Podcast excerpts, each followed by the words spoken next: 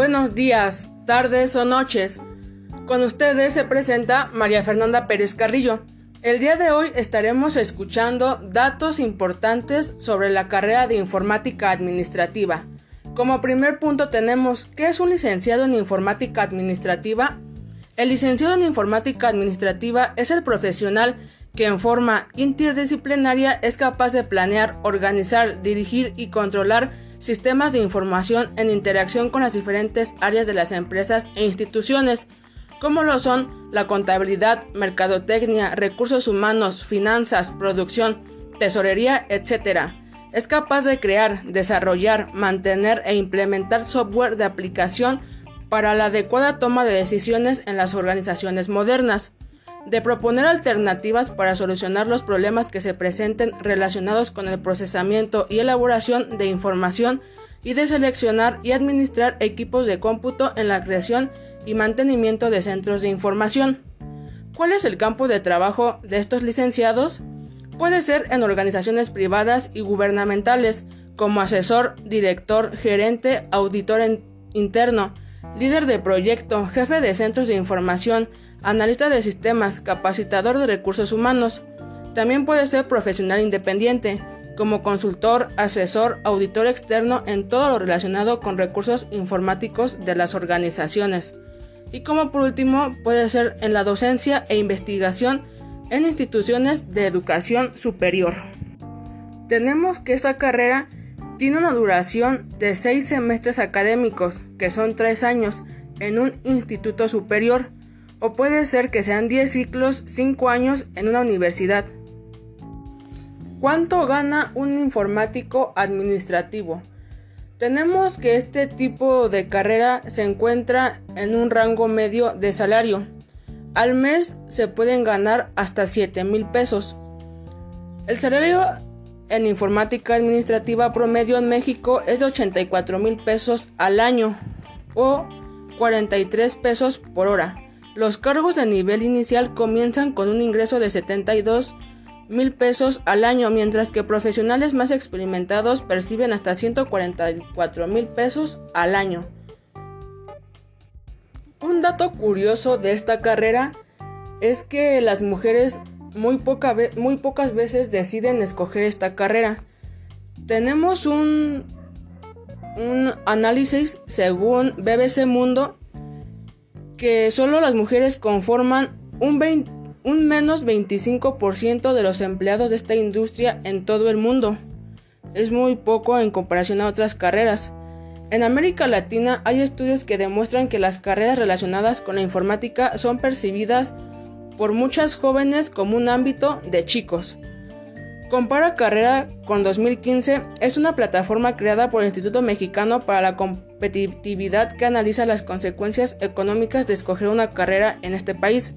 En México existen 3.7 millones de estudiantes universitarios y 10 millones de profesionales. Según esta plataforma, existen diferencias marcadas entre las carreras más populares según el género. Más del 80% de los ingenieros son hombres, mientras que más de un 70% de las profesionales en educación básica son mujeres. Sobre las carreras de educación superior deseadas por las mujeres, las carreras de informática ocupan el penúltimo lugar de preferencia y son elegidas solo por un 2.3 de las entrevistadas. Por el contrario, en el caso de los varones, computación e informática aparecen como las carreras con más potencial para ser elegidas. Las mujeres se inclinan por carreras en los ámbitos artísticos y del espectáculo, de la asistencia a personas, el llamado trabajo afectivo, de la estética y de la docencia. ¿Qué factores nos llevan a esto? A pesar de que las mujeres han jugado un papel clave en el desarrollo de la computación, incluso desde inicios del siglo XIX, sigue habiendo porcentajes bajos. Entonces, ¿Por qué todavía se percibe como un trabajo para chicos? De acuerdo con expertos, existen cuatro factores que pueden estar influyendo.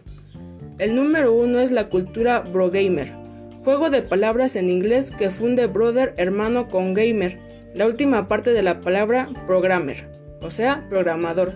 Así se conoce a la dominación masculina, poco acogedora e incluso agresiva con que se percibe el ámbito de la computación. En Silicon Valley, donde 25% de la fuerza de trabajo es masculina, las mujeres dicen que no se les motiva a perseguir empleos en la rama tecnológica por la imperante cultura de macho bro gamer, implantada desde los campus universitarios. Como segundo factor es la familia. Una encuesta reciente demostró que más de la mitad de las mujeres abandonan sus puestos en la industria tecnológica por una razón, la maternidad. Muchas compañías han empezado a reconocer que hay un problema y están tomando medidas para mejorar sus políticas de contratación y las condiciones laborales. Se han creado iniciativas para inspirar a más mujeres a competir por trabajos en el ámbito tecnológico y para hacer el mundo de la computación más amigable para ellas. De hecho, en octubre del 2014, Facebook anunció que estaba ayudando a sus empleadas en Estados Unidos a pagar el costo de congelamiento de sus óvulos y Apple anunció que presentaría una política similar.